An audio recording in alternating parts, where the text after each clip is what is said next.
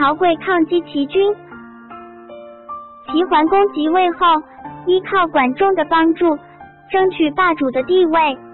但是，在他对鲁国的战争中，却遭到一次不小的挫折。在齐桓公即位的第二年，也就是公元前六百八十四年，齐桓公派兵进攻鲁国。鲁庄公认为齐国一再欺负他们，忍无可忍，决心跟齐国拼一死战。齐国进攻鲁国，也激起鲁国人民的愤慨。有个鲁国人曹刿准备去见鲁庄公，要求参加抗齐的战争。有人劝曹刿说：“国家大事，有当大官的操心，您何必去插手呢？”曹刿说：“当大官的目光短浅，未必有好办法。眼着国家危急，哪能不管呢？”说完，他一直到宫门前求见鲁庄公。鲁庄公正在为没有个谋士发愁，听说曹刿求见，连忙把他请进来。曹刿见了鲁庄公，提出了自己的要求，并且问：“请问主公凭什么去抵抗齐军？”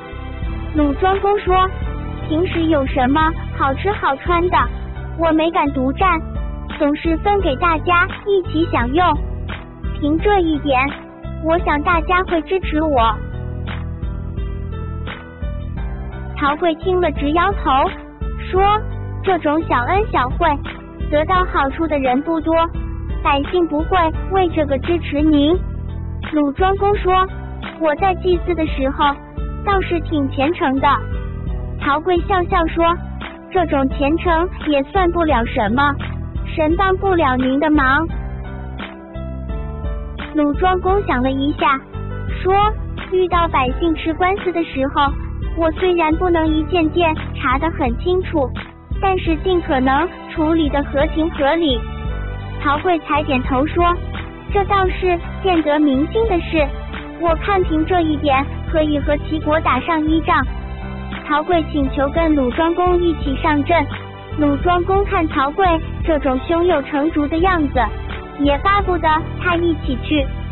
两个人坐着一辆兵车，带领人马出发。齐鲁两军在长勺（今山东莱芜东北）摆开阵势，齐军仗人多，一开始就擂响了战鼓，发动进攻。鲁庄公也准备下令反击，曹刿连忙阻止，说：“且慢，还不到时候呢。”当齐军擂响第二通战鼓的时候，曹刿还是叫鲁庄公按兵不动。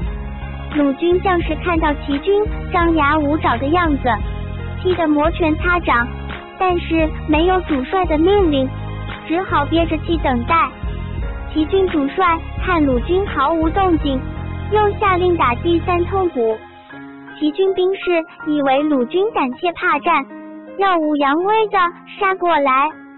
曹刿这才对鲁庄公说：“现在可以下令反攻了。”鲁军阵地上响起了进军鼓，兵士士气高涨，像猛虎下山般扑了过去。齐军兵士没防到这一招，招架不住鲁军的凌厉攻势，败下阵来。鲁庄公看到齐军败退，忙不迭要下令追击。曹刿又拉住他说：“别着急。”说着，他跳下战车。低下头观察齐军战车留下的车辙，接着又上车，爬到车杆子上望瞭望敌方撤退的队形，才说：“请主公下令追击吧。”鲁军兵士听到追击的命令，个个奋勇当先，乘胜追击，终于把齐军赶出鲁国国境，鲁军取得反攻的胜利。鲁庄公对曹刿镇静自若的指挥暗暗佩服，但是心里总还有个没打开的闷葫芦。回到宫里，他先向曹刿慰劳了几句，就问：头两回齐军击鼓，你为什么不让我反击？曹刿说：打仗这件事全凭士气，对方擂第一通鼓的时候士气最足。第二通鼓气就松了一些。到第三通鼓，气已经泄了。对方泄气的时候，我们的兵士却鼓足士气，哪有不打赢的道理？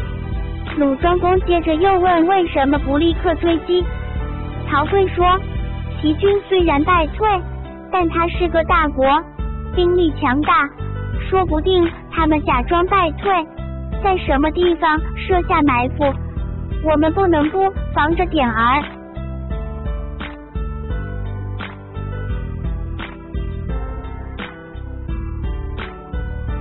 后来我看到他们的旗帜东倒西歪，车辙也乱七八糟，才相信他们阵势全乱了，所以才请您下令追击。鲁庄公这才恍然大悟，称赞曹刿想得周到。在曹刿指挥下，鲁国击退了齐军，局势才稳定了下来。大纳育儿网是一个融合专业。便捷可操作育儿知识的平台，将育儿知识技巧一网打尽。同时，这也是一个能够让家长交流育儿经验的平台，和台湾博士导师、校长级导师、高级育婴师进行沟通。进育儿交流群，请加微信：幺三三幺三九七零五幺二。